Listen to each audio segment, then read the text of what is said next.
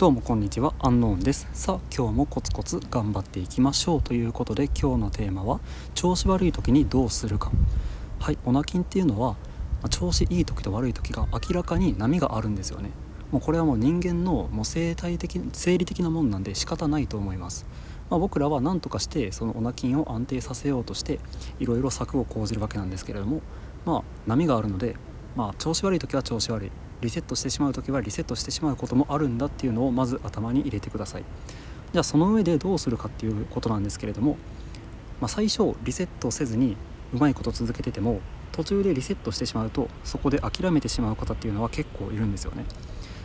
いわゆる完璧主義なんですね。一回リセットしてしまったらもういいやってなって逆に元のポルノ漬けの生活に戻ってしまうと。これものすごくもったいないことだと思うんですよ。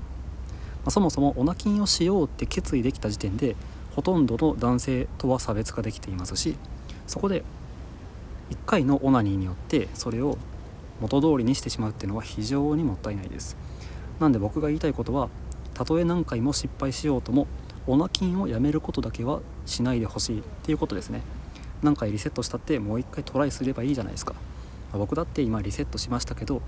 また一からコツコツ積み上げるつもりでやっています。でこうやってコツコツ積み上げるために何が役に立ったかというと僕の場合はこういった情報発信だとかあと Twitter とかで他のオナキンしている人の姿を見ることですね。まあやっぱりこうやって日常の中にオナキンをしている人の考え方っていうのがあるっていうだけでそれに触れることであやっぱりオナキン頑張ろうっていうふうに思えますからそういう場所を一つ作るっていう意味でも Twitter でオナキンアカウントを作るっていうのは非常にいいんじゃないでしょうか。というふうに思っています。はいちょっとまとまりのない話になってしまいましたけれども要は1回失敗したからってやめるのはもったいないよっていうお話です。まあこれはオナキンだけじゃなくて他のいろんなことにも通じると思うんで皆さん是非心の中に置いておいてください。ということで今日はここまでです。それでは皆さんごきげんよう。